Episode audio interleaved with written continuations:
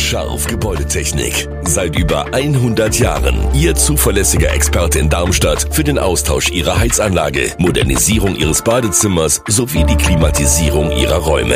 Erwarten Sie mehr von uns, als Sie es gewohnt sind. Scharf Gebäudetechnik.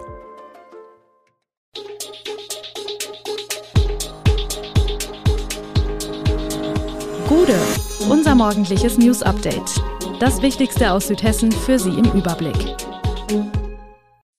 Guten Morgen aus Darmstadt an diesem 14. November.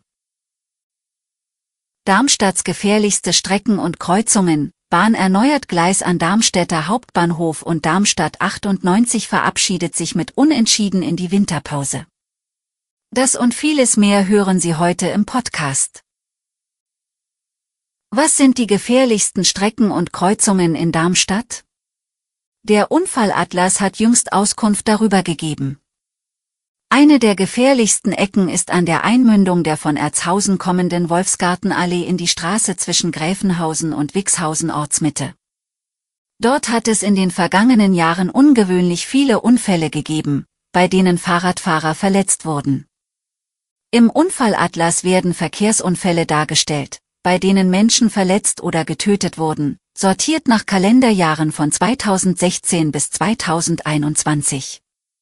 Die Zahlen sind in Darmstadt im Allgemeinen so gering, dass es von Jahr zu Jahr zu deutlichen Verschiebungen kommt. Mehr als einen Unfall in einem Jahr gibt es nur an wenigen Kreuzungen, im nächsten Jahr kann die Zahl auf Null sinken.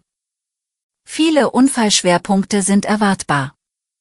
Dass es im Bereich des Tacke-Knotens, Karl-Schenkring Otto-Röhm-Straße Gräfenhäuser Straße und der nahegelegenen Bahnunterführung öfters kracht als anderswo, wird niemanden überraschen. Ähnliches gilt für Neckarstraße, Casinostraße und Röhnring sowie die großen Kreuzungsbereiche an der Rheinstraße. Dagegen ist der östliche Cityring mit Kirch- und Holzstraße seit einigen Jahren nicht mehr so unfallträchtig wie sein schlechter Ruf. Eher etwas abseits der Hauptrouten durch die Stadt scheint die Escholbrücker Straße zu liegen, doch auch dort kommt es auf zwei Abschnitten vergleichsweise häufig zu Unfällen, oft sind Fahrradfahrer beteiligt. Echte Unfallschwerpunkte für Fußgänger sind kaum erkennbar. Häufungen sind zu beobachten an einzelnen Kreuzungen im Martinsviertel, in der mittleren Pallaswiesenstraße und am Mathildenplatz. Lärm und Staub haben ihren Grund, die Deutsche Bahn erneuert ein Gleis am Darmstädter Hauptbahnhof und arbeitet dafür mit zahlreichen Kräften rund um die Uhr. Das Zeitfenster ist eng, doch trotz des Gleiswegfalls verspricht die Bahn zumindest, Einschränkungen und Verzögerungen im Zugverkehr während der Arbeiten schließen wir weitestgehend aus. Bei den Erneuerungsarbeiten sind auch Arbeiter auf den Gleisen. Um die zu warnen, die sich in der potenziellen Gefahrenzone nahe Ein- und Ausfahrten aufhalten, braucht es das laute Signal des besagten Warnsystems. Wenn wir arbeiten, wird es manchmal nicht nur durch Maschinen laut, überschreibt die Bahn ihre Fragen und Antworten zum automatischen Warnsystem, das weniger gut einsehbare, abzusichernde Bereiche mit zu berücksichtigen hat. Solch ein Aufwand, noch nicht annähernd mit Großprojekten wie dem Erneuern der Riedbahn zwischen Frankfurt und Mannheim zu vergleichen, kostet Geld. Wie viel genau, war nicht in Erfahrung zu bringen. Aber allein dieses Jahr stehen nach Auskunft der Bahn rund 1,55 Milliarden Euro für Netz- und Bahnhöfe in Hessen zur Verfügung. Damit modernisiert und erneuert die Deutsche Bahn rund 210 Kilometer Gleise, 210 Weichen sowie acht Brücken. Das umfasst eben auch den Darmstädter Hauptbahnhof.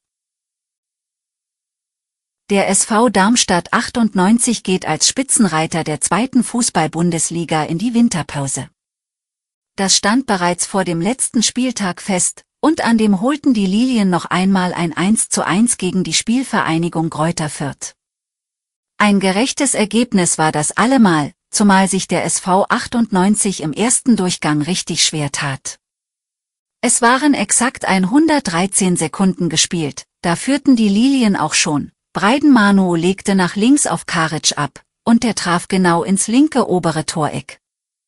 Ein wunderbarer Treffer des Österreichers für die Lilien, die in der Folgezeit aber meistens hinten reingedrückt wurden. Nachdem Fürz Armindo Sieb noch vergab, stand es Sekunden später dann aber doch 1 zu 1. Michalske setzte sich nach der daraus resultierenden Ecke gegen drei Darmstädter durch und köpfte kurz vor der Halbzeitpause zum Ausgleich ein. Nach der Pause schien es wieder für den SV 98 zu laufen, nach einem Foul an Philipp Tietzer der bereits verwarnte Gideon Jung die gelb-rote Karte. Die Schlussphase wurde dann noch einmal turbulent. Marvin Melem wurde bei einem Konter abgedrängt. Manu schoss drüber. Dann scheiterte Manu an Fürth-Keeper Leon Schafran. Es war die große Chance, mit einem Dreier in die Pause zu gehen. Eine noch bessere hatte kurz danach auch Tietz, der aber ebenfalls an Schafran scheiterte. Womit es beim 1 zu 1 blieb und in die wohlverdiente Winterpause ging. Und zum Schluss, Apotheker sollen künftig ihren Beitrag dazu leisten, das 17 Milliarden Defizit der Krankenkassen zu schließen, durch eine Erhöhung des Abschlags an die gesetzlichen Krankenversicherungen. So sollen künftig zwei statt wie bisher 1 Euro und 77 Cent Kassenrabatt pro verschreibungspflichtigem Medikament an die Krankenkassen gezahlt werden.